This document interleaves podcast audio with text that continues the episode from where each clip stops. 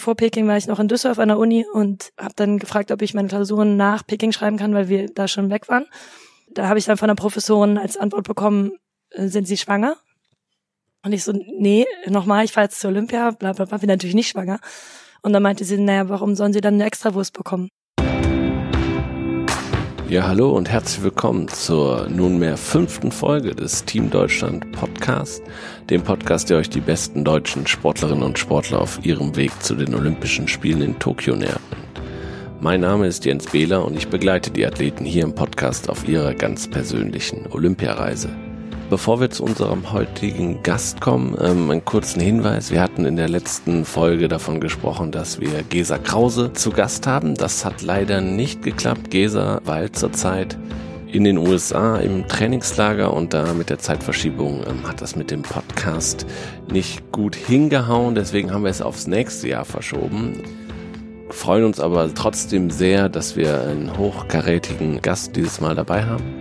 Zuvor aber noch ein, ein Dankeschön, wie immer, an die Zürich Versicherung, die diesen äh, Podcast präsentiert und die das Team Deutschland seit 20 Jahren als Partner und offizieller Versicherer unterstützt und so den Athleten und Begleitern während der Spiele ein sicheres Gefühl gibt. Und dieses sichere Gefühl sollen die Athleten natürlich auch hier im Podcast haben, denn wir sprechen hier auch über persönliche Momente und besondere Situationen.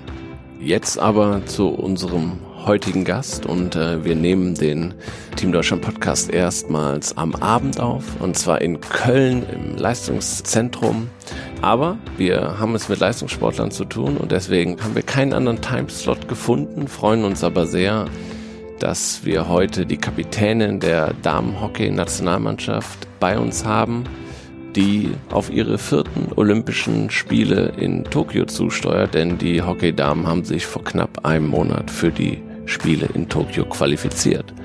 Herzlich willkommen, Janne Müller-Wieland.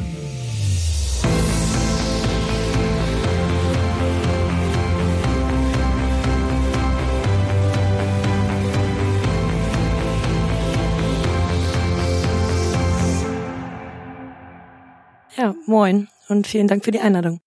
Janne, wie fühlt sich das an, so sonntags abends in, einer, in einem Sportinternat oder was es hier ist in Köln? Bist du daran gewohnt? Du bist ja schon lange dabei oder ist das noch was Besonderes? Ich wollte gerade sagen, ganz normaler Sonntag, nee, aber die Location, hier waren wir schon lange nicht mehr. Also wir haben ja früher immer U16, U18 das Landungsleistungszentrum in Köln ist das übrigens. Da haben wir viel Zeit verbracht. Deswegen ist es so fast ein bisschen Nostalgie gerade, jetzt wieder hier zu sein. Mit den schönen Einzelbetten und dem kleinen Mini-Fernseher und äh, das WLAN, was nicht funktioniert. Als ich angefangen habe, gab es sowieso gar keinen WLAN. Das war schon Fortschritt gerade. Aber nee, normalerweise sind wir nicht hier. Wir sind aber oft tatsächlich schon sonntags wieder unterwegs und irgendwie so Wochenende oder Wochentage gibt's für uns dann, dann gar nicht so in der Differenzierung. Obwohl wir uns jetzt gerade gedacht haben, so man im Olympischen Jahr, wo wirklich jeder ja den Fokus auf Hockey oder auf Sport legt, da wäre so ein Wochenende dann auch mal schön, weil es jetzt dann nicht so ist, na, das ist ja super, dann kann ich in die Uni gehen, wenn wir am Sonntag anfangen. Oder dann kann ich arbeiten, sondern es eigentlich geht's um Hockey und deswegen hätten wir auch gerne mal ein Wochenende frei, aber das wird wahrscheinlich nichts. Der normale Mensch da draußen, der trägt gerne sonntags Jogginganzug. Du sitzt hier auch wieder in deinem. jeden Tag. Ja, du trägst ihn jeden Tag. Es ist also kein Sonntagsoutfit. Nee, das ist tatsächlich jeden Tag Outfit, aber es ist schon lustig, wenn man auch so jetzt reist oder am Flughafen in einer Skins, also in so einer Tight rumläuft oder in Trainingsklamotten und dann noch mit den deutschen Sachen drauf, dann denken alle, du bist irgendwie so ein Hardcore-Fußballfan oder so und fährst zum nächsten Heimspiel oder so. Aber gut, ich fliege lieber bequem und bin lieber bequem unterwegs, als jetzt dann nochmal zu wechseln. Jetzt habt ihr vor gut einem Monat die Olympia-Quali klar gemacht für Tokio und das ist jetzt der erste Lehrgang dazu schon? Genau, das sind jetzt tatsächlich auch gar keine Hockey-Einheiten, sondern nur Fitness-Tests. Also alle Tests, die man sich vorstellen kann. Von Laktattest, Sprinttest, dann nochmal Sprinttest in einer anderen Form, Richtungswechsel, Sprünge, Kraft, Jojo-Test, also sozusagen Ausdauertest bis du kotzt. Mal gucken, wie lange du durchhältst, so okay. ohne jetzt Laktat, also auch mit Laktat, aber da geht's eigentlich ums Durchhalten. Und dann fahren wir nach Bochum und da gibt's eine sportmedizinische Untersuchung, die relativ komplex ist. Da wird einfach nochmal alles gecheckt. Also ist dein Herz okay, kannst du hören, kannst du sehen da auch nochmal einen Ausdauertest, ein V2 Max, ähm, nochmal aufs Rad und also wirklich so den kompletten Rundumcheck, was ziemlich nervig ist, aber auch ziemlich gut, weil vor Olympia solltest du schon einmal gucken, dass dein Körper auch in der Lage ist, sowas durchzuhalten. Aber die coolsten Tage sind es nicht, sagen wir so. Aber mit der Sicherheit, dass du die Chance hast, zu deinen vierten Spielen zu fahren oder wenn nichts schief geht, sage ich mal, deine vierten Spiele zu erleben, das ist schon ein besonderes Gefühl für dich. Ja, absolut, klar. Wenn du jetzt weißt, das ist der Auftakt für das Olympische Jahr, dann ist das irgendwie auch nochmal was anderes. Das ist auch cool. Und ich bin zum Beispiel persönlich inzwischen so, ich mache die Tests nicht mehr oder die Ergebnisse nicht mehr, um jetzt irgendwie den Trainer zu beeindrucken, sondern weil ich das wissen will für mich, weil ich wissen will, wo starte ich, wo bin ich gerade, wie muss ich trainieren. Es geht ja darum, dass der nächste Test besser wird und nicht, dass ich jetzt meinen Peak habe. Das wäre jetzt irgendwie blöd, wenn ich jetzt meine Bestleistung habe und jetzt abbaue. Aber das ist natürlich trotzdem irgendwie anstrengend und irgendwie ist man trotzdem ja ehrgeizig und will immer bestmöglich abschneiden. Aber am Ende geht es eben darum, was passiert ab heute oder ab morgen. So, und das ist das Entscheidende. Wie groß war die Erleichterung nach den beiden Siegen über Italien in der Olympia-Quali? Äh, riesig. Also das war das Problem. Wir konnten nach der EM nicht so richtig abschalten während der Bundesliga-Saison, weil wir wussten so, oh, wir müssen noch den Qualifier spielen und das irgendwie unterschwellig schon ganz schöner Druck, auch wenn es nur Italien ist, so wie es alle vielleicht gesehen haben. Aber das erste Spiel haben wir 2-0 gewonnen und das ist zwar ganz okay, aber das war überhaupt nicht sicher, dass wir damit durch sind. Wir mussten ja zwei Spiele Best of Two, wer gewinnt, die beiden Spiele fällt zu Olympia, wer raus ist, ist komplett raus. Und so ein 2-0 war okay, aber wir haben alle schon Pferde kotzen sehen und deswegen waren wir noch so ein bisschen ja, oder sehr unter Druck im zweiten Spiel. Haben dann aber da zum Glück in der ersten Halbzeit ist fast klar gemacht, also dann mit 3-0 Führung und insgesamt dann 5 zu 0 Toren wussten wir so, okay, das wird hoffentlich klappen, aber das war schon nochmal intensiv und ja, danach sind wir, glaube ich, alle nur tot ins Bett gefallen irgendwann und, und hatten zwei Wochen Urlaub, in Anführungsstrichen Urlaub, mit Training natürlich. Aber das war nochmal ein Druck der besonderen Art, ja. Jetzt war das, soweit ich weiß, das erste Mal so, der Modus, und du hast dich schon für drei Spiele vorher qualifiziert. War das jetzt eine besondere Situation für euch? Schlechter, besser? Wie kann man das sehen? Ja, also für uns jetzt schlechter in dem Sinne, dass wir uns tatsächlich mit so einem Knockout-Game qualifizieren mussten. Als das rauskam, meinte ich so, wie war das denn früher immer? Weil irgendwie war das gefühlt immer leichter in Erinnerung. Und das war tatsächlich vor Peking und vor London ging es um die EM davor. Und da war es aber nicht nur der Europameister, so wie dieses Jahr, sondern eins, zwei und drei teilweise sogar, also total in Anführungsstrichen easy, weil es damals auch Europa noch nicht so stark war. So, und jetzt ist aber Europa total stark. Also Olympia Gold, Silber, Bronze kommen aus Europa. Und Weltmeister, Vize-Weltmeister und Bronze Weltmeister kommen auch aus Europa und es sind nicht die gleichen Teams. Also es sind schon so richtig gute Teams dabei. Und nur der erste hat einen Platz bekommen und das war irgendwie so ein bisschen frustrierend, weil man einfach, wie gesagt, nochmal diesen stressigen Weg gehen musste. Vor Rio gab es ein Quali-Turnier und da mussten wir das Viertelfinale gewinnen. Da haben wir auch im Sudden Death auch erst im Penalty-Shooter am Ende gewonnen. Das war dann auch nicht so easy, wie man und das war dann, dann auch nur ein Spiel dann quasi und nicht zwei wie dieses Mal. Ja, das war dann anders, weil das war vor der EM. Das heißt, hätten wir das nicht geschafft, klar war das auch Druck und Knockout. Aber hätten wir das nicht geschafft, hätten wir die M immer noch gehabt als Backup. Und dann wäre es noch mal ein bisschen so gewesen, es gab noch ein paar Plätze, die nach der Weltrangliste nachträglich vergeben wurden. Und da wären wir im Zweifel dann irgendwie reingerutscht. Also es war noch so, naja, irgendwie kommen wir da schon rein. Und hier war es aber wirklich so, wenn du jetzt verlierst, dann gibt's auch kein Hintertürchen mehr und kein, aber wir sind auch Deutschland und dann ist es vorbei. Fährt Italien. Und Olympische Spiele für die Sportart Hockey wahrscheinlich das Größte, was man auch für viele Sportler, aber gerade auch für eine Sportart, die nicht so oft im Rampenlicht steht und eigentlich gefühlt die Leute in Deutschland Hockey verbinden sie immer mit Olympischen Spielen und dann auch mit einer Medaille meistens. No pressure. No pressure. Ne? Aber kannst du das für dich beschreiben, die Faszination? War es immer Ziel, an Olympischen Spielen teilzunehmen? Gab es irgendwo einen Knackpunkt, wo du gesagt hast, boah, oder wo du mal als Jugendliche gesehen hast, da möchte ich hin? so groß habe ich gar nicht gedacht für mich selber. als ich wusste Olympia, ich fand das super, weil ich durfte den ganzen Tag Fernsehen gucken. Das durfte ich sonst nie so, ne? aber mit Sport war okay. Und deswegen war das für mich ein Highlight und natürlich das alles zu verfolgen. Soweit konnte ich gar nicht denken. Also Vorstellungskraft war, meine Mutter sagt immer, bei uns waren im Club die ersten Herren in der Bundesliga und die Damen irgendwie relativ weit entfernt. Und ich habe dann früher halt als kleines Kind gefragt, ob ich denn auch mal in die ersten Herren komme. Ob meine Mutter glaubt, ich würde das schaffen. Und sie so, ich glaube nicht, Janne. Und dann war irgendwann, ah, Mist, ja, okay, erste Damen. Und sie so, weiß ich nicht. Und dann war es, okay, komme ich in die C1? Also das sind die kleinsten Mädchen, die es gibt, so fünf, sechs, sieben Jahre. Und sie so, ja, vielleicht schaffst du das. So, deswegen, das waren so meine Steps, glaube ich. Ich weiß noch, Athen, 2004 war ich 17 und habe das halt auch im Fernsehen geguckt. Und es war völlig der Hammer, aber es war irgendwie so ja, total absurd. Ich glaube, wir waren sogar noch zweite Liga mit meinem Verein damals. Also es war noch so so weit weg. Ich habe das angehimmelt, aber ich habe nicht gesagt, so das ist jetzt mein Weg dahin, sondern ich bin irgendwie Step by Step gegangen und dann ging es ja relativ schnell alles. Also es war irgendwie, ja, Peking bin ich noch völlig verballert durch die Gegend gelaufen, weil ich wusste gar nicht, was passiert so. Vielleicht wäre es auch mehr Druck gewesen, hätte ich mir früher gesagt, so das ist mein Ziel und alles andere ist eine Enttäuschung. Sowas eher ist es natürlich gewachsen. Jetzt werden das hoffentlich deine vierten Spiele. Die drei davor Gibt es da eine gewisse Reihenfolge? Du hast gerade gesagt, ähm, ja, die ersten Spiele sind immer krass. Das hört man auch von allen Sportlern, mit denen man spricht. Martin Keimer hatten wir in der dritten Folge. Er meinte, er hat gar nicht gepennt, weil das war so ein mhm. cooles Erlebnis. Der ist dann immer noch zum Sport gegangen und konnte nachts nicht pennen. Wie war das für dich?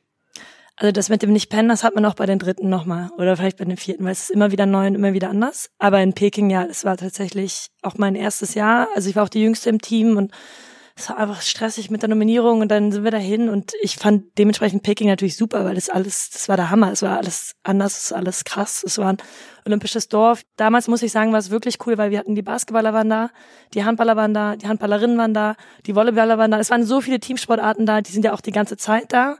Und irgendwie versteht man sich so von Team zu Team dann auch irgendwie ganz gut. Und es war irgendwie von der Atmosphäre her irgendwie cool. Auch wenn im Nachhinein viele sagen, so Peking waren nicht so die coolsten Spiele.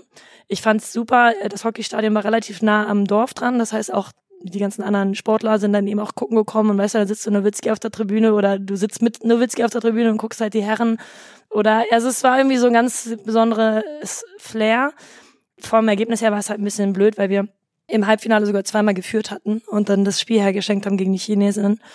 Und im Spiel Platz drei, das ist halt ein Fuck-up-Game, ne? Das ist halt alles oder nichts. Und das haben wir halt auch verloren. Insofern sind wir mit dem vierten nach Hause gefahren, was in dem Moment nach auch Athen Gold und den Chancen, die wir hatten, super enttäuschend war. So, und dann heulst du und dann versuchen dich die Leute zu trösten und sagen so, aber nächstes Mal, dann denkst du, nächstes Jahr vier Jahre, das ist halt so lange. Aber gut, irgendwie verfliegt die Zeit dann doch. Und äh, London, muss ich sagen, fand ich eigentlich die coolsten Spiele. Da haben wir uns ja, glaube ich, auch kennengelernt. Das war einfach Hammer organisiert, mega Stimmung. Wie auch immer sie es geschafft haben. Das Wetter war gut für drei Wochen lang. Es war so, huch. Und wir waren vorher Weltrangliste 3 und haben auch richtig gute Vorbereitungen gespielt, alle geschlagen und waren irgendwie so, sind da mit hohen Hoffnungen hingefahren. Und haben dann aber halt sportlich einfach es nicht gepackt. Also wir haben wirklich ziemlich schlecht abgeschnitten. Wir hatten in unserem letzten Gruppenspiel noch ins Halbfinale kommen können, konnten aber auch irgendwie um Platz 7 danach spielen und am Ende war es dann Platz 7. Es ging echt nur noch um Torverhältnis.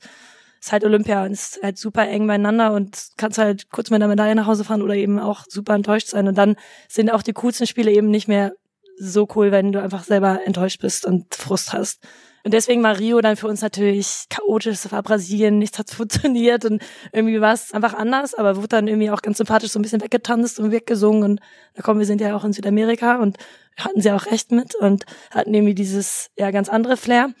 Ich glaube, wenn du eine Medaille gewinnst, dann sind die Spiele für dich einfach eh der Hammer und das Größte so. Allerdings haben wir da tatsächlich, glaube ich, auch am wenigsten mitbekommen von anderen Sportarten, weil wir einfach weit weg waren vom Dorf. Das Dorf war weg von allen anderen. Also es war jetzt nicht so, dass du mal eben kurz vor die Tür gehst, wie in London, über die Brücke und dann bist du im Olympic Park und spazierst halt irgendwo rein. Das fehlt ja da so ein bisschen, aber irgendwie bin ich ganz dankbar für diesen Mix, weil irgendwie Peking, London und Rio hätten nicht mehr anders sein können, als sie waren. Und jedes hat irgendwie so sein besonderes ja, etwas, fand ich. Und deswegen, wenn jetzt Tokio nochmal klappen würde, dann wäre das, glaube ich, eine gute Runde. Und Paris kann ich auch mal so besuchen. Das ist noch ein bisschen hin. London war Natascha Keller Mannschaftskapitänin bei euch damals nee, oder nicht? Aber, aber Fahnenträgerin. Aber hat die deutsche Legende, Fahne, klar. Legende, und hat die Fahne getragen. War das für euch auch besonders? Ich kann mich dran erinnern, dass ihr sie dann Fahnenträger muss man wissen, der muss dann immer ins Deutsche Haus, gibt eine Pressekonferenz und dann habt ihr sie, als sie, glaube ich, wiedergekommen ist, dann großartig empfangen, kann ich mich dran erinnern. War das was Besonderes? Ja, das war richtig krass. Also in Peking war es nämlich auch Dirk Nowitzki, der die getragen hat und das war für uns okay einfach so weit weg und ja, der Superstar und alles. Und dann kam eben Tashi als Option und da waren wir schon so, okay, der Wahlkampf ist eröffnet, was müssen wir machen, dass dieses wird, weil sie es absolut verdient hat. Ist einfach so eine krasse Sportlerin. Es waren ihre, glaube ich, fünften Spiele dann und irgendwie auch total sympathisch auf dem Boden geblieben. Also richtig so der Sportler, wie er im Buche steht. Naja, und dann genau, ich glaube, während der Pressekonferenz sind wir schon völlig wild durchs Dorf gelaufen mit Fahnen und haben einen Tashi besungen und die Arme, der war es natürlich maximal unangenehm, als sie dann zurückkam und wir sie dann quasi auf Händen da durchgetragen haben. Aber klar, also irgendwie dann eine Ehre für sie, aber irgendwie auch für Hockey und für uns und dass das gewertschätzt wird, auch innerhalb Deutschlands, die ja sehr, sehr viele gute Sportarten und Sportler haben. Das war, glaube ich, für uns alle nochmal was noch Besonderes, als nur die Öffnungsfeier normal zu erleben. Jetzt seid ihr als Mannschaftssportart relativ lange immer da, weil ihr ein Turnier spielt. Was macht das Leben im Olympischen Dorf aus? Genau, wir sind lange da, weil wir eben von Anfang bis Ende als eine der wenigen Mannschaften machen das, glaube ich, nur so lange dabei sind. Und wir fahren tatsächlich aber noch früher hin, damit wir nämlich, wenn es losgeht, nicht mehr noch so völlig verstrahlt durchs Dorf laufen und alles total faszinierend finden, sondern sich so ein bisschen dran gewöhnt hat, dass da halt irgendwelche Stars durch die Mensa laufen und dass es einfach einfach eine verrückte Welt ist.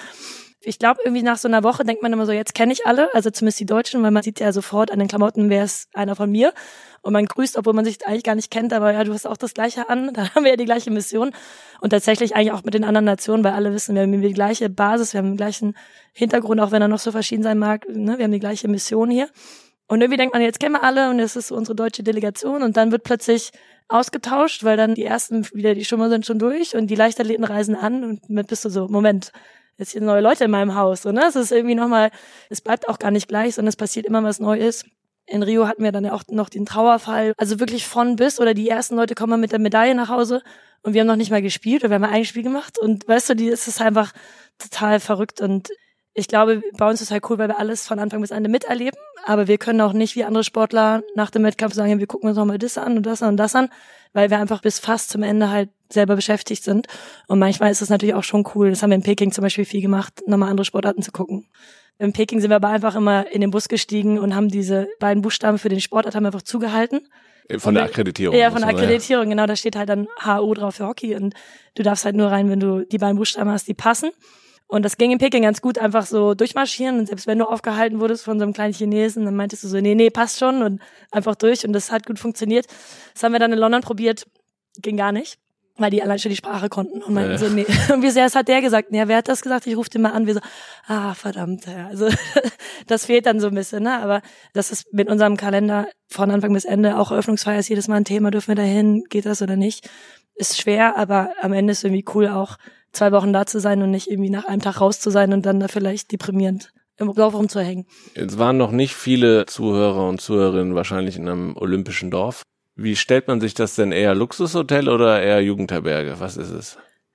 Eher Jugendherberge, ganz klar. Aber irgendwie cool, coole Jugendherberge, weil du weißt, alle haben die gleiche Jugendherberge. So mhm. und auch Martin Keimer, der, der fand das ja auch so cool und war auch viel mit uns unterwegs, weil der fand es auch cool, in der Jugendherberge zu wohnen und nicht in seinem Fünf-Sterne-Hotel wie wahrscheinlich sonst. So, ne? Das, weil du irgendwie weißt, wir sind alle mit der gleichen Basis hier. In Rio muss man sagen, war der DOSB zum Glück früher da und hat schon ziemlich viel noch gefixt, was glaube ich nicht funktioniert hat. Und wir dachten schon, das ist ja schlecht hier, aber vorher war es, glaube ich, noch schlimmer. Ich war auch noch nicht da, aber ich habe viele Geschichten gehört, was noch zu tun war, dass weniger als die Hälfte der Zimmer quasi bewohnbar waren, als, ja. als also die erste meinem, Delegation angereist ist. Ich habe in meinem Zimmer noch die Plastikfolie vom Boden abgezogen mit meiner Zimmerpartnerin. Hat gar keiner dran gedacht, dass wir noch den Boden freilegen müssen so. Aber irgendwie hat das was. Und ich weiß, die Australier sind zum Beispiel auch eingezogen, sind direkt wieder ausgezogen ins Hotel gegangen für eine Woche. Mhm. Und da hat der DOSB zum Glück schon ein bisschen vorgearbeitet gehabt. Ja, auch spannend ist im Dorf immer so, wo man sich als Nation sein Haus sucht. Das gehört ja dann auch immer zu den DOSB-Aufgaben. Und du hast es gerade ein bisschen erzählt, dass die Schwimmer, also das wissen vielleicht auch viele Zuhörer gar nicht. Schwimmen ist immer am Anfang der Spiele nach einer Woche und dann wechselt das meistens mit den Leichtathleten ab, weil das zwei sehr, sehr große Teilmannschaften jeweils sind und nicht alle gleichzeitig im Dorf wohnen können. Und jetzt ist Australien eine Schwimmnation und da versuchen die Deutschen immer möglichst weit weg von, von den Australiern sich die Zimmer zu suchen, weil die dann durch sind mit ihren Wettkämpfen und dann viel feiern. Wie kann man das denn über eine Woche äh, hochhalten, dass man nicht abgelenkt wird von Sportarten, Sportlern, die schon fertig sind? Ich glaube, bei uns in Rio wurde es tatsächlich hochgehalten, weil wir einfach im 13. Stock waren. So und die anderen wurden dann halt woanders hingelegt. Es gibt ja schon die Regel im Dorf, dass es gibt ja keinen Alkoholausschank, also kannst zwar All You Can Eat machen. Und klar hat irgendjemand da immer Alkohol im Keller, so das ist jetzt auch kein Geheimnis, aber das ist jetzt nicht so, dass da eine Bar ist und der Club ist und alle feiern direkt vor Ort. Manchmal ist es irgendwie auch ganz cool, vielleicht, weil man denkt so, boah, das will ich irgendwie auch, ich will auch meine Medaille feiern oder was auch immer. Aber andererseits weißt du auch ganz genau, ich bin noch jetzt x Tage hier und ich schlafe jetzt und ich ziehe das durch. Wir hatten zum Glück nie Probleme groß damit, obwohl unsere Herren am Tag vor unserem Bronzespiel Bronze gewonnen haben. Und die waren ja relativ nah, also die waren, glaube ich, nur ein Stockwerk von uns entfernt wo es hätte sein können, dass du irgendwie jetzt da aus dem Schlaf gerissen wirst. Aber die haben es zum Glück verstanden, dass wir noch was Großes vor uns hatten und haben uns in Ruhe gelassen. Aber ja, irgendwie ist das schon komisch. Ich weiß noch, in Peking hatten wir morgens um acht ein Spiel, waren dann um sechs oder so in der Mensa. Und da kamen die Leute vom Feiern zurück und saßen bei McDonalds und wir waren so, hä, das ist jetzt gerade unser wichtigstes Spiel hier und haben uns versucht, irgendwie Nudeln reinzudrücken. Aber ich finde, es hat was. Was vielleicht noch was hat und wo man feiern kann, ist das Deutsche Haus normalerweise bei Olympischen Spielen. Auch da sind wahrscheinlich noch nicht viele Leute gewesen. Kannst du da noch ein bisschen was zu erzählen, was das ausmacht? Das Deutsche Haus ist für uns halt eigentlich der wichtigste Ort, so weil wir uns da treffen können mit Freunden und Familien und irgendwie mal aus dem Dorf rauskommen, auch wenn das Dorf cool ist, aber irgendwie so eine externe Lokation haben, wo wir wir selber sein können und uns austauschen können und entspannen können. Und es gibt immer unfassbar gutes Essen und auch genug zu trinken, wenn man dann, dann feiern darf irgendwann in Rio war es halt besonders cool, weil es einfach noch einen Pool mit drin hatte und direkt am Strand war. Es war einfach so ein cooler Vibe, so wie du es eigentlich vorstellst in Brasilien, wovon du ja natürlich aber eigentlich nicht viel mitbekommst, wenn du da bist. Und unsere Eltern auch nicht, weil die einfach jeden Tag da zum Hockeyplatz und zurück und das war eine richtige Mission. Du bist irgendwie zwei Stunden unterwegs gewesen. Also das war cool und ich glaube auch, es war das erste Mal, dass auch wirklich Freunde, Familie rein durften, ohne jetzt irgendwie, ich habe nur ein Ticket und du hast, hm, das mussten wir vorher mal so ein bisschen dealen und das war eigentlich cool, weil das hat so auch so dieses Flair ausgemacht, oder? Ich fand es so aus, war irgendwie immer so richtig schöne Stimmung, weil einfach das Beisammensein und zusammen Athleten feiern, den Sport feiern, das war irgendwie besonders diesmal. Ja, besonders weil es auch den ganzen Tag über ging. Ihr wart ja auch schon mal dann vormittags und nicht nur genau. in den Abendstunden da, so das war echt total schön. Mal was anderes sehen, was anderes essen, andere Leute treffen. Kommen wir nochmal zum Hockey an sich. Du kommst, glaube ich, aus einer Hockeyfamilie. Kannst du da noch mal ein bisschen so deinen Werdegang beschreiben, wie du zur Sportart gekommen bist und was du erlebt hast? Also ich habe angefangen mit sechs ungefähr und stand vorher aber ein bisschen am Rand, weil mein Bruder hat gespielt und dann bist du ja eh immer so am Nacheifern und stand immer am Rand und dann durfte ich irgendwann selber anfangen. Das ist die jüngste Mannschaft, die es dann gab, D-Mädchen, glaube ich. Und mein Bruder ist zum Hockey gekommen, weil meine Mutter hat früher selber Bundesliga gespielt. Also damals hieß es, glaube ich, nicht Bundesliga, aber die höchste Liga. Und Volleyball hat dann aufgehört, weil halt Kinder. Und als mein Bruder dann alt genug war, eben mit Sport anzufangen, war für sie relativ schnell klar, der geht nicht zum Fußball. Und dann hat sie eben den nächsten Hockeyclub gesucht in der Nähe und das war der URC, wo ich noch immer spiele. Genau, und dann bin ich halt so einfach hinterher gedackelt und habe halt auch Hockey gespielt, habe Tennis gespielt, Klavier, Flöte, so, ne, wie du es hm. als Kind alles mal ausprobierst. Und dann musste ich mich irgendwann entscheiden zwischen Hockey und Tennis und dann war es relativ schnell klar, dass ich auf jeden Fall den Teamsport wähle, weil wenn du Teamsportler bist, dann ist es einfach das, was dir viel mehr Spaß macht, wegen der anderen Leute, nicht weil die Sportart unbedingt an sich cooler ist. Das schleicht dann so, dann kommt plötzlich Hamburger Auswahl und dann kommt noch Athletiktraining dazu und dann kommt das noch, dann spielst du in einer höheren Mannschaft mit dazu und dann bist du plötzlich in den U-Nationalmannschaften dabei, wo du früher schon denkst, das ist jetzt schon richtig krass, so ein Osterturnier. Also wenn ich jetzt denken würde, ein Osterturnier pro Jahr wäre ja der Luxus, so, ne? Aber das äh, war eigentlich ganz angenehm, weil das sich so ganz natürlich entwickelt hat und nie so der große Cut war. Ganz viele Fragen hast du dir irgendwann überlegt, jetzt willst du Leistungssport machen. Es war nie so, dass ich am Küchentisch gesessen habe und gedacht habe, so jetzt mache ich Leistungssport, sondern es wird einfach sukzessive mehr und mir hat Spaß gemacht und mir ist es leicht gefallen. Ich hatte da auch Glück und wurde immer nominiert und eingeladen und, und habe da auch nicht immer Erfolge gefeiert, aber es war jetzt auch nicht, dass man immer irgendwie auf den Sack bekommen hat und immer gesagt hat, so nee, das mache ich nicht mehr. Sondern es war eine gute Mischung aus Verlieren und Gewinnen und irgendwie ging es weiter nach oben und dann, ja, dann bleibst du halt dabei, ne? Es ist ja für euch schon Amateursport. Man kann seinen Lebensunterhalt nicht nur vom Hockeyspielen bestreiten in Deutschland.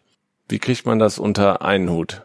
Duale Karriere, eine Ausbildung, ein Studium und dann auch ein Job. Genau, wir sagen eigentlich vom Zeitaufwand sind wir Profis, vom Geld oder Budget her sind wir Hobbysportler erstmal muss man sagen, die deutsche Sporthilfe hat sich enorm verbessert. Also ich habe damals die Peking-Vorbereitung mit 75 Euro Sporthilfe im Monat gemacht, weil ich eben noch nicht im A-Kader war, weil es mein erstes Jahr war und das dauert dann, bis du da aufgenommen wirst, bla bla bla.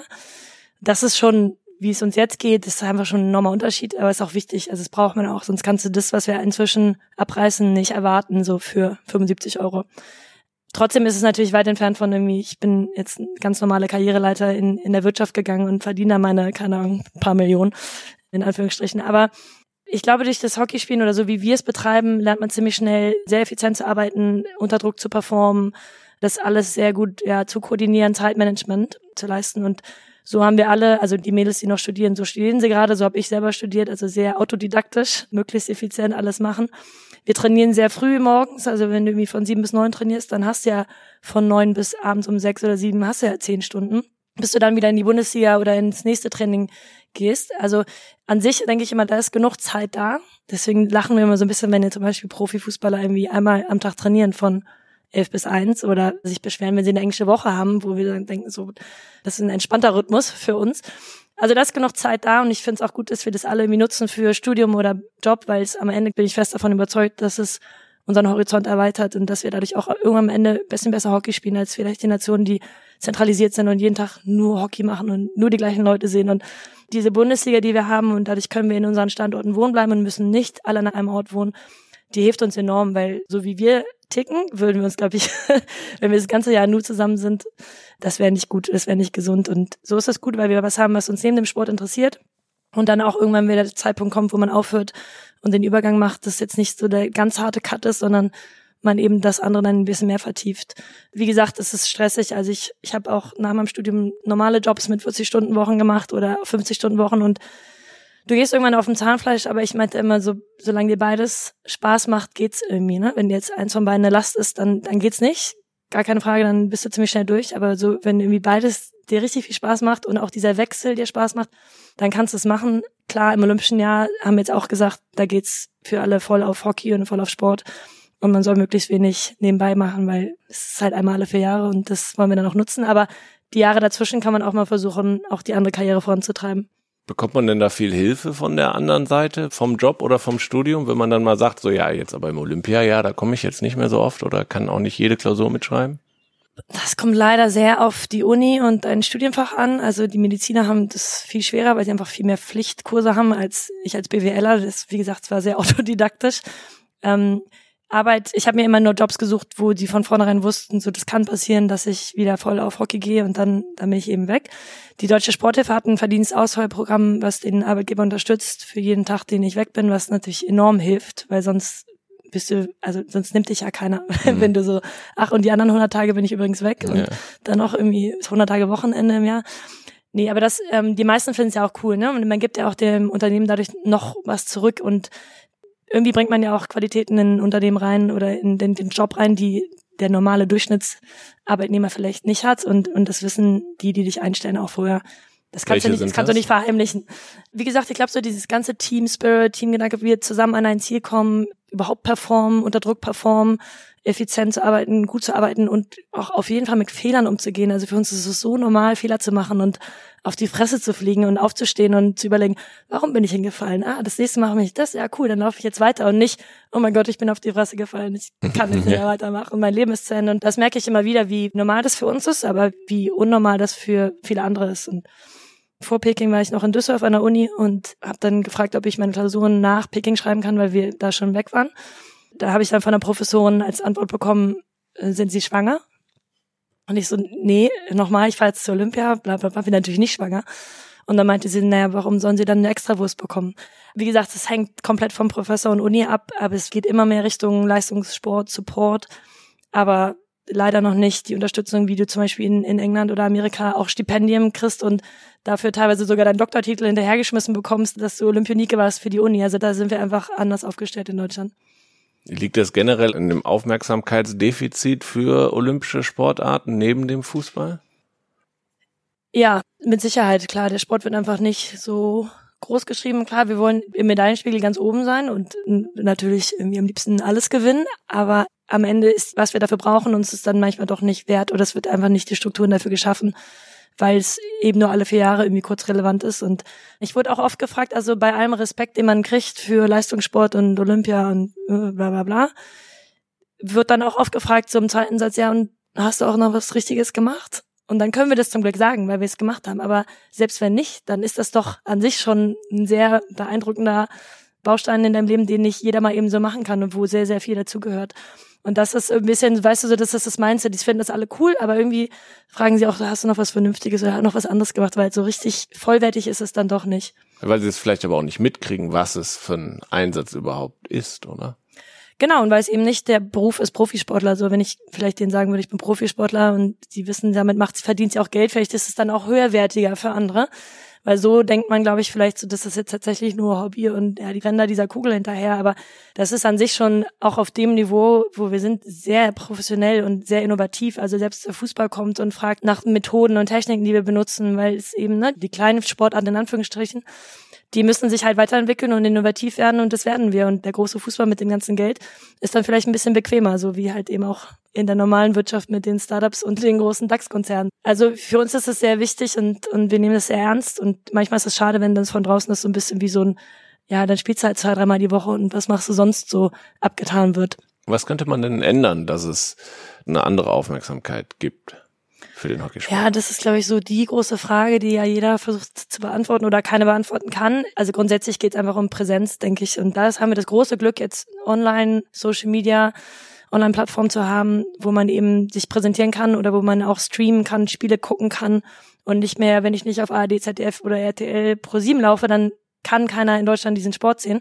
Das ist inzwischen schon viel, viel besser. Ne? Also wir, unsere Spiele werden bei The Zone übertragen, jetzt Sport Deutschland TV, heißt das, glaube ich, ne? Der zeigt ja auch sehr viel. Also das ist schon da, aber es ist immer noch so, dass man in Deutschland nicht muss halt wissen, wo ich hingehen muss, um was zu finden, was ich, also eigentlich muss ich, ich suche gezielt, was ich gucken will. Und wenn du im Ausland bist, dann machst du den Fernseher an, dann läuft da die Rugby erste Liga, Rugby vierte, fünfte, sechste Liga. Es ist immer Sport im Fernsehen. Und das, glaube ich, ist so ein bisschen das Henne-Ei-Problem. Wenn du jetzt immer Volleyball zeigen würdest in Deutschland, dann wirst du auch immer ein Fan, weil du es einfach cool findest. Oder Handball-WM. Jedes Mal ist da ein Hype drum, weil es einfach frei zugänglich ist für Leute, die auch quasi nur Schaufenster gucken machen und gerade vorbeigehen. Die gehen aber nicht bei Sportdeutschland TV Hockey slash äh, Olympia-Qualifikation vorbei, sondern da musst du dich schon genau hinlenken und dafür ist natürlich Social Media ja enorm viel wert. Jetzt bist du Mannschaftskapitänin. Hast du irgendwas, was dich da besonders auszeichnet, was du vielleicht dann auch in deinem Berufsleben mit einbringst? Also ich glaube, grundsätzlich bin ich sehr ich will, dass jeder von uns besser wird und ich will, dass wir als Team besser werden. Und was es auch immer dafür benötigt, versuche ich irgendwie zu gewährleisten. So, und das ist nicht immer ich in Person, aber man merkt ja so, irgendjemand braucht Hilfestellung und dann, dann geht's eben über andere Leute, die daran müssen oder was brauchen wir als Team, wie ist die Stimmung, wen müssen wir im Arsch treten. Ne, wir brauchen eine klare Ansage, wir brauchen ein bisschen Händchen halten. Das ist ganz viel so, ja, dieses irgendwie gefühlt, dadurch, dass ich auch noch Innenverteidigung spiele, ich habe so ein Gespann mit irgendwie 18 oder jetzt dann 17, Danas in der Hand und irgendwie muss man versuchen, dass wir alle in die richtige Richtung laufen.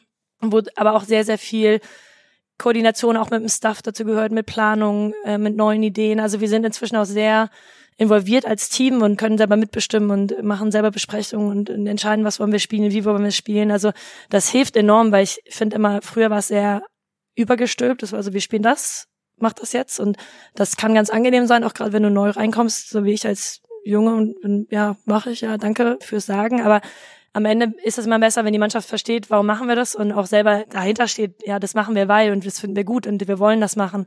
Und da sind wir inzwischen sehr aktiv und ich glaube, so dieses bisschen alle Parteien einbeziehen und trotzdem zu wissen, im richtigen Moment, darauf kommt es jetzt an und dann ist es sicherlich auch ein bisschen Erfahrung, aber auch ein bisschen mein Naturell, dass zum Beispiel, wenn es im Spiel Stress gibt und Drucksituationen, dann bin ich ich lasse mich davon nicht stressen und das hilft bestimmt auch nochmal anderen zwischendrin, weil, also inzwischen kann man sagen, naja, Jana hat es bestimmt schon mal erlebt in ihrem ja. Leben, aber früher war es, es ist irgendwie so mein, meine Art, dass wir irgendwie denkt so, bis zur letzten Sekunde irgendwie schaffen wir das schon und das am besten alle Hand in Hand. Jetzt äh, hast du gerade gesagt, du machst das schon ziemlich lange. Äh, wie lange willst du das denn noch machen? Also ich denke eigentlich immer nur in Olympiaden, also oder in einem Jahresrhythmus. Deswegen ist für mich jetzt ganz klar, ich will nach Tokio und dafür muss ich gucken, dass ich ordentlich spiele, dass mein Körper mitmacht.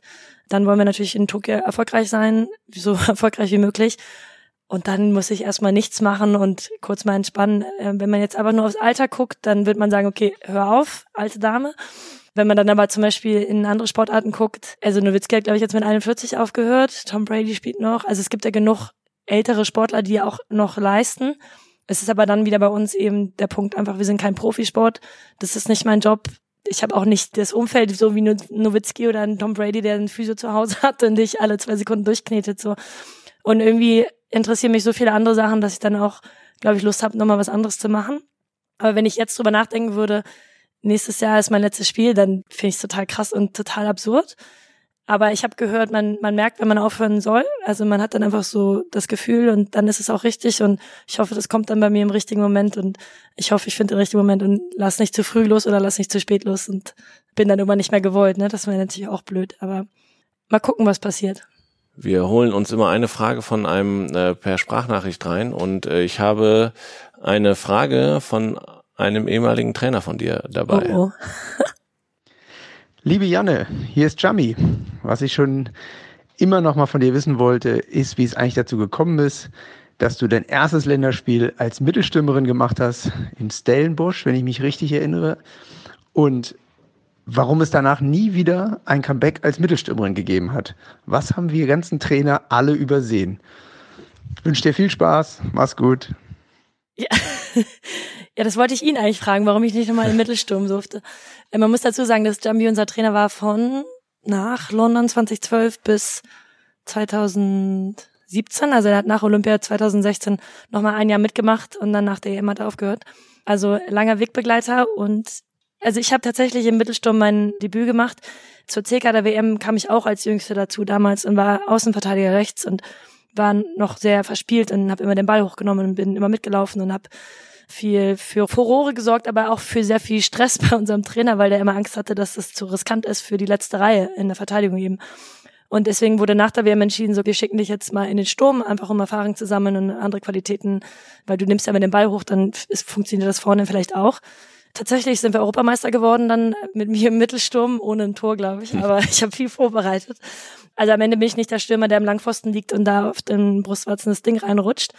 Und bin eher mal so nochmal im Kreis ran, falls der Rebound kommt. Also das ist eher so, vielleicht Mittelfeldflügel habe ich ja in London gespielt, das war dann passender wenn du halt im C-Kader bist, dann wirst du da ja am Ende gesichtet und eingeladen für einen A-Kader. Deswegen wurde ich halt als Stürmerin eingeladen, weil ich das halt zuletzt gespielt hatte.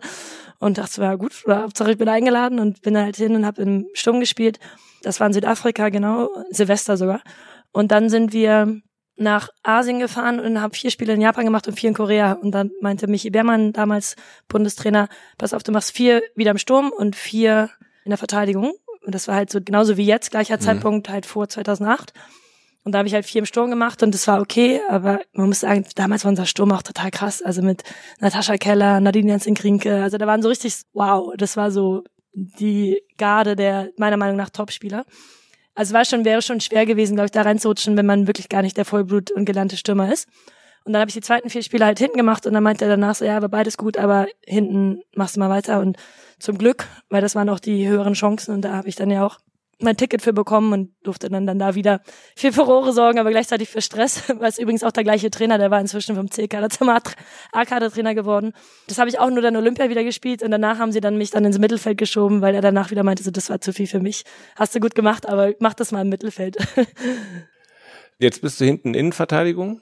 Was mich beim Hockey immer fasziniert und auch vielleicht im Vergleich zum Fußball, dass der Videobeweis so gut funktioniert und in der Innenverteidigung, wie oft achtest du darauf, dass du den Ball nicht vor die Füße kriegst? Weil darauf zielen Stürmer ja schon ab, dass es eine kurze Ecke gibt. Da achte ich eigentlich nur drauf. Also Ball gegen Fuß bekommen ist schon richtig so, da denkt man jedes Mal so, oh, genau, du machst die richtige Bewegung gerade so, oh, dumm, ja, ne? Ich habe leider auch Schuhgröße 42, also die Trefferfläche ist enorm hoch, deswegen muss ich mich sehr geschickt anstellen ja, inzwischen ist es auch gar nicht mehr nur dieses Fußziehen, sondern auch so kleine Schlägerfouls, Auflaufen. Die Stürmer sind da sehr, sehr clever inzwischen. Aber das Gute ist eben inzwischen für uns zu wissen, ich habe im Notfall den Videobeweis, also weil manchmal sieht ein Schiri einen Fuß, der gar nicht da ist und dann weißt du immer, ich habe noch den Backup, den zu ziehen. Es gibt aber eben auch Fouls im Kreis, die eine kurze Ecke sein können, die am Ende Ermessenssache sind. Also ist das jetzt ein Foul oder nicht? Das ist immer so, also Fuß ist ja viel klarer, mhm. ja oder nein war das jetzt zu doll oder war das zu hart? Also da wissen wir auch, den nehmen wir dann nicht, aber für den Fuß würde ich den immer nehmen, weil es meistens ein ziemlich sicherer Videobeweis ist. Und der dann auch funktioniert. Also ich finde es faszinierend, dass man das mithören kann, was sie sagen und sich auch die Bilder als Zuschauer anguckt. Ihr kriegt das auf dem Spielfeld genauso mit, wie die sich unterhalten. Man kann es sehen und man kann es auch dann oft hören. Tatsächlich beschweren wir uns gerade ein bisschen über den Videobeweis, weil wir denken, er kann noch besser sein oder mhm. wurde jetzt ein paar Mal nicht richtig ausgeübt. Und wenn man schon die Qualitäten hat oder sowas nutzen kann, dann sollte man es auch richtig machen. Ich finde es beim Rugby enorm gut, wie die einfach das ganze Spiel eigentlich mitgucken und Sachen, die dann eben nochmal in der Zeitlupe sehen, dem Schiri eben geben. Und das funktioniert total flüssig. Und ich glaube, deswegen ist die Stimmung mit und gegen den Schiri da aber auch so respektvoll. Mhm. Bei uns ist es ja nur bei torentscheidenden Szenen, wo wir den nehmen können. Wir können ja nicht sagen, äh, an der Mittellinie übrigens, das war gemein. Aber es ist schon gut und da waren wir auch ziemlich früh dabei und äh, auch, glaube ich, Vorreiter für viele Sportarten. Wie gesagt, vielleicht verbessert man den noch ein bisschen bis nächstes Jahr und dann kann das ein absoluter Gamechanger sein. Nächstes Jahr ist ein, ein guter Stichpunkt. Äh, blicken wir nach Tokio zu den Olympischen Spielen nächstes Jahr. Du hast eine besondere Beziehung zu Japan, habe ich gelesen. Du hast da mal, hast du ein Jahr da gespielt, ein halbes Jahr? Was? Eine Saison, also das waren glaube ich sieben Monate am Ende. Genau. Es war nach der WM, also es ging erst im Mai dann los oder im Juni ging's los und dann halt bis Weihnachten. Und seitdem ist dir das Land äh, ans Herz gewachsen? Ja, absolut. Also wir waren ja früher schon, als ich meine vier Spiele Sturm, vier Spiele hinten gemacht habe, waren wir schon mal da und da fand ich das auch schon total irgendwie faszinierend, weil die auch so einfach so höflich sind und so nett und irgendwie so ein sympathisches Volk. Aber seit meiner Zeit in Hiroshima, ich habe damals bei Red Sparks Coca-Cola gespielt. Also es war ein Company-Team, es war ein mhm. Vollvertrag. Das war tatsächlich dann Profisport, weil ich habe halt ja nur trainiert. Ich dachte eigentlich, ich kann ja ein bisschen bei Coca-Cola arbeiten, aber ohne Japanisch ging da gar nichts. Ich konnte dann am Ende so ein bisschen Japanisch, dass ich wusste, wann muss ich los, was muss ich anziehen, was gibt's zu essen, also die wichtigen Sachen. Ne? Ich habe Hunger, aber nee, also arbeiten hätte ich nicht können. Ich glaube, das war eigentlich mit die beste Lebenserfahrung, die ich machen konnte, weil ich war auch zwischendurch da und dachte dann so, was habe ich mir eigentlich dabei gedacht? Ich bin jetzt in so ein Land gefahren, ich wusste auch gar nicht wohin und wie das aussieht und wer da spielt und es waren ja alles Japaner. Mhm. Also mein Trainer meinte vorher so, nee, wir haben noch andere Ausländer, keine Sorge. Und dann dachte ich so, ja cool, dann kann ich ja mit der Australierin oder wem auch immer, dann ne, habe ich zumindest eine Verbündete. Und dann meinte ich so, ja okay, cool, wo kommt die denn her? Dann meinte er so, ja, aus Korea. ich so, ja, super, also mein Luftschloss direkt zerplatzt. Also der konnte keiner Englisch, ich konnte kein Japanisch. Das war extrem viel Hand, Fuß, verschiedene Sprachen mixen. Wie gesagt, ich habe dann relativ schnell Japanisch gelernt und die aber auch ganz schnell angefangen, ein bisschen Englisch zu lernen, damit sie mit mir reden können. Mhm. Ich hatte unfassbare Kopfschmerzen die ersten Wochen und Kieferschmerzen, weil ich den ganzen Tag nur gegrinst habe, weil alles so süß und so lustig war, aber ich habe nichts verstanden und immer nur so, ja, hi, hi, hi, also hi heißt ja. Und dann ich mir nur verbeugt und immer hinterhergerannt.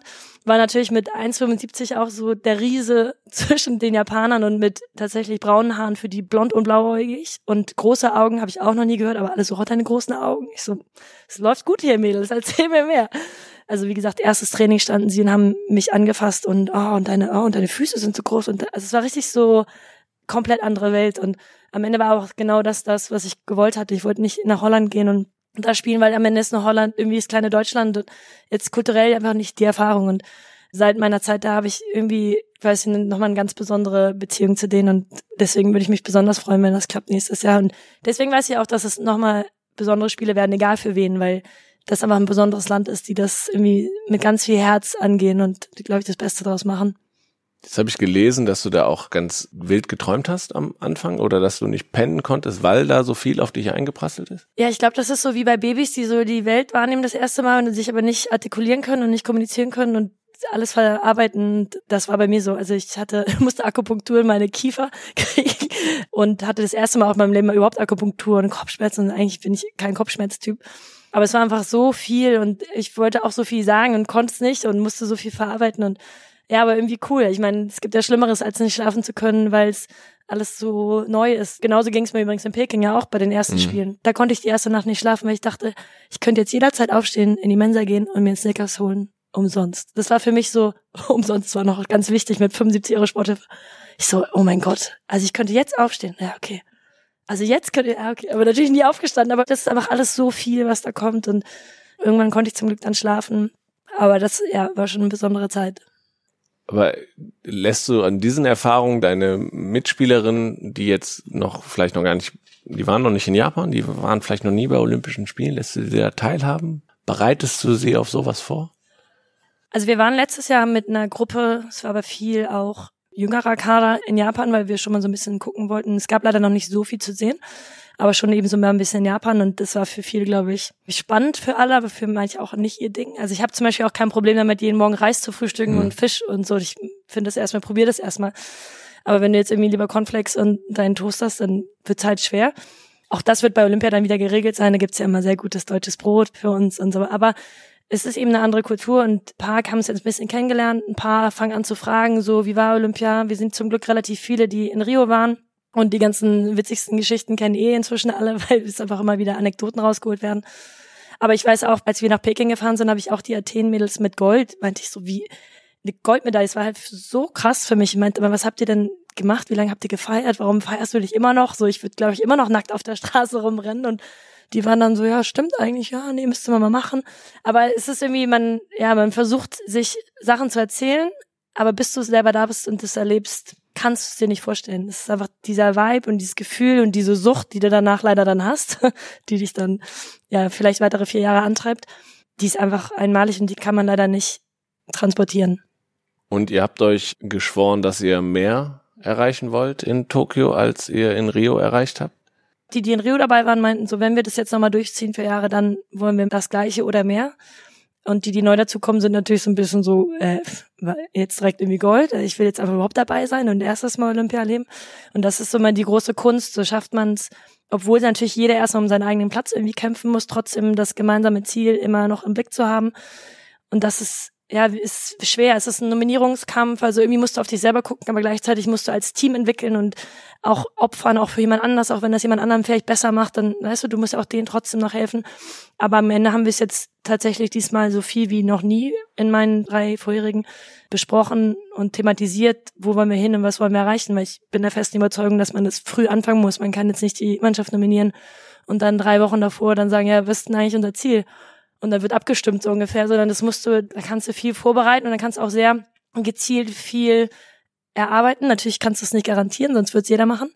Aber wenn du guckst, dass GB bei uns in Rio Gold gewonnen hat, die nicht die beste Hockey-Nation sind und auch die damals nicht die besten Spieler hatten, aber einfach konstant performt haben und deswegen auch die Goldmedaille verdient haben, dann denken wir, die in Rio dabei waren oder davor, das wäre jetzt ja schön blöd, wenn wir nicht alles dran setzen, das Maximale aus uns rauszuholen. Und da kann man sehr, sehr viel arbeiten, aber am Ende kommt es natürlich drauf an, performst du, wenn es drauf ankommt oder nicht. Und Olympia ist immer anders als alles davor. Kannst dich auch nicht so richtig vorbereiten, ist nochmal ein anderer Druck, nochmal ein anderes Feeling, aber wir tun alles, was in unserer Macht ist, dass es gut wird.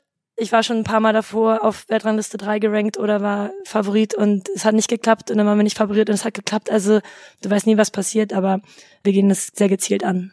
Ihr habt im Staff noch einen dreifachen Welthockeyspieler dazu bekommen. Ist das auch ein Zeichen zu sagen, jetzt gehen wir eigentlich auf die Vollen? Absolut. Also ich glaube, fürs Welthockey ist es ein Zeichen so, oh, jetzt haben die noch einen sehr guten Trainer dazu bekommen. Teun de Neuer. Teun de Neuer, genau. 453 Spiele für Holland, 219 Tore als Mittelfeld. Also jedes zweite Spiel ein Tor und zweimal Gold, zweimal Silber bei Olympia, glaube ich. Also wir haben gescherzt, so, dass es seine ersten Olympischen Spiele sind mit der Frauenmannschaft. Aber ja, es ist nach außen hin cool. Wir haben Verstärkung, aber auch gleichzeitig jemand wie Teun de Neuer hat Bock mit uns zu arbeiten. Und das ist, glaube ich, für uns noch fast wichtiger, dass man irgendwie merkt, okay, die merken auch, was hier passiert und was hier entwickelt wurde über die letzten vier, sechs Jahre. Und dass es langsam sich auszahlen könnte. Und so jemand als Experten an der Seite zu haben für die Mittelfelder ist halt der Hammer. Ich hoffe nur, dass wir nicht zu lange nur ihn anhimmeln und anstarren, sondern ziemlich schnell ins Arbeiten kommen. Aber das ist halt auch genau der Typ von den Werten her, der hier dazu passt. Und der Staff hat, glaube ich, mehr Länderspiele als wir alle zusammen. Also daran kann es auf jeden Fall nicht liegen am Ende. Apropos Länderspiele, guckst du auf die Rekord-Länderspielliste der deutschen Frauen, wo du gerade, glaube ich, auf Platz vier stehst? Hast du mal hochgerechnet, wo es noch hingehen kann? Ja, das, das wurde dann natürlich nach meinem 300. direkt so, ja, mach doch noch fünf Jahre. Ich so, ja, klar. also Tashi hat 389 Feldspiele. Es wird ja nochmal differenziert mit Halle und Feld. Und das wird für mich nicht zu schaffen sein, sei denn, ich spiele nochmal vier Jahre und das werde ich nicht machen. Und das ist auch gut so. Tashi ist einfach die krasseste und das wird, soll sie immer bleiben, wird sie auch immer bleiben. So ein kleines Ziel ist für mich tatsächlich aber mehr Länderspiele als unser Bundestrainer zu haben. Der hat für Belgien, ich glaube, 300, vielleicht 41 Mal gespielt. Und ich bin jetzt vielleicht bei 312. Also, wenn alles gut läuft und ich wirklich jedes Spiel mache, dann könnte es was werden. Aber ich glaube, das sind so meine kleinen Zwischenziele, die ich mir gesteckt habe. Aber alles andere ist halt, darum geht's auch nicht. Wir sind fast durch. Drei Fragen habe ich noch. Und zwar fragen wir immer unsere Fans auf Instagram, ob sie eine Frage an dich haben. Da nochmal auch sind natürlich alle aufgefordert, dir bei Instagram zu folgen. Ich glaube, ja. ähm, da kann man den Weg nach Tokio bei dir äh, wunderbar verfolgen. Da musst du jetzt nochmal sagen, wie war dein Kürzel? Ed? Ed Janne, also J-A-N-N-E unterstrich M-W, wie Müller-Wieland. Ja. Ihr seid herzlich eingeladen, da draußen äh, der Janne zu folgen. Und da hat bei uns jemand gefragt, was machst du denn eigentlich, wenn gefühlt alles schief läuft? Hast du da ein Geheimrezept? Ich guck relativ schnell nach vorne. Also ich hatte für eine Zeit lang so einen Move, dass ich mir so einmal in die Nase gepackt habe und dann war es abgehakt. Und den habe ich gar nicht mehr, weil ich inzwischen immer so schnell auf, was kann ich jetzt machen, wie geht's weiter, gucke, das ist jetzt tatsächlich im Spiel und das Einzige, was ich machen kann, ist, das nächste besser zu machen. So, es bringt jetzt mir tatsächlich in dem Moment gar nichts, nochmal hinterher zu heulen, wie schlimm das gerade war und wie doof ich gerade war. So, da muss man irgendwie relativ schnell abhaken können. Und vor allem sage ich auch zu meinen anderen Mitspielerinnen, wenn mir das egal ist, dass du den Fehler gemacht hast, dann dir bitte auch, ja, weil ich laufe dann kurz für dich zurück und dann läufst du nachher für mich zurück. So, wenn es im Leben natürlich alles auch schief geht, ich denke immer, irgendwas hat man immer, man hat immer seinen, seinen Anker, seine Familie, seine Freunde, wo man irgendwie weiß, das ist so sein sicherer Hafen und dann fängt man wieder an, weil am Ende war man ja zu Recht irgendwo, wo man vorher war und man hat Qualitäten, auch wenn man gerade als Frau die oft nicht anerkennt oder sich ein bisschen schlechter einstuft, als man vielleicht ist und irgendwie geht's immer weiter. Ich glaube, so dieses sich selber zu zwingen, zu lachen, bringt tatsächlich sehr viel. wir gucken immer auf den Instagram-Kanal unserer Gäste und da ist mir was aufgefallen, dass du hier bei der einer Kampagne Equally Amazing mitmachst. Thema Gender Balance, also dass man gewisserweise für mehr Gleichberechtigung eintritt. Was hat dich bewogen, da mitzumachen? Ja, es ist eine europaweite Kampagne gewesen von der EHF, also der European Hockey Federation. Und als sie mich gefragt haben, meinte ich so, ja, hammer klar, weil das genau das, in, was wir machen müssen, ist genau die richtige Richtung, in die es geht. Ich habe es ja gerade schon gesagt, ich glaube, gerade ist es so einfach so ein typisches Frau-Mann-Ding. Also Reck meinte jetzt auch, wir sollen uns selber bewerten, also Reck, unser Bundestrainer, selber bewerten in jeden einzelnen Punkten Athletik, Hockey, also ganz detailgetreu. Und ich bin mir ziemlich sicher, dass die Damenmannschaft sich jeweils vielleicht immer eins zu schlecht bewertet und die Männer sich vielleicht immer eins zu gut bewerten. Also es ist so ein bisschen so gewachsen und davon müssen wir aber weg. Also es sind, ich kenne so viele tolle, starke Frauen, die so gut sind und sich hinter niemandem verstecken müssen und, und das muss man aber vorleben und das muss man eben halt auch zeigen. Und deswegen fand ich die Kampagne super. Wir müssen sagen, dass Hockey zum Glück ein sehr equal Sport ist, weil das kann jeder spielen und es ist jetzt kein großer Unterschied zwischen Männern und Frauen auch wenn es da Unterschiede gibt. Aber im Vergleich zu anderen sind wir da schon ganz gut unterwegs. Aber es geht immer noch mehr, deswegen bin ich voll dabei, wenn es um Equally Amazing geht. Okay, cool. Letzte Frage zum Abschluss. Was hast du beim Sport gelernt, was du für dein Leben nach dem Sport mitnimmst? Ich glaube, darüber haben wir schon ein bisschen geredet. Ne? Also Fehler sind wichtig und Fehler sind gut.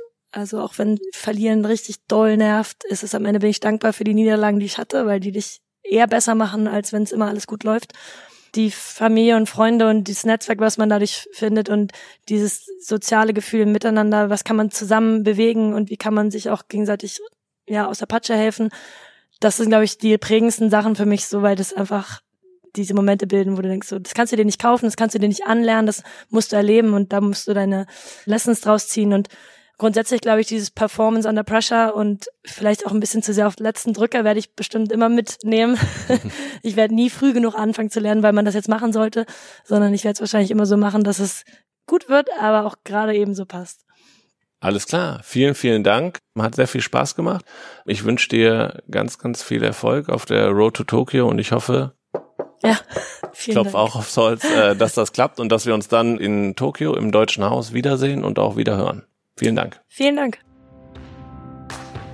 Ja, und euch da draußen, vielen Dank fürs Zuhören. Vielen Dank, dass ihr das Team und die Athleten unterstützt. Wenn ihr weiterhin alle Folgen hören wollt, dann abonniert diesen Podcast auf den gängigen Podcast-Plattformen oder hinterlasst auch mal eine Bewertung bei Apple Podcast. Darüber freuen wir uns sehr. Ihr könnt ja auch gerne Vorschläge unterbreiten, wen wir denn mal hier zu Gast haben sollen. Ansonsten das Team, aber auch die Athleten brauchen eure Unterstützung, nicht nur während der Spiele, sondern auch auf dem Weg dahin. Und deswegen folgt Janne, aber eben auch dem Team Deutschland auf Facebook, Instagram, Twitter und YouTube. Die Kanäle haben wir euch nochmal in den Show Notes zu dieser Folge hinterlegt. Nächste Folge sprechen wir mit Ringer Frank Stäbler auch total spannend und diese Episode erscheint dann am 24.12. Also wunderbar unterm Tannenbaum sich den Team Deutschland Podcast anhören mit Frank Stäbler. Bedanken möchte ich mich auf diesem Weg auch nochmal bei Daniel Sprügel und Sportsmaniac, die uns bei der Produktion dieses Podcastes unterstützt haben. Und ja, wir freuen uns, dass ihr den Weg nach Tokio gemeinsam mit uns geht. Die nächste Folge, wie gesagt, am 24.12. solltet ihr nicht verpassen. Bis dahin, ciao.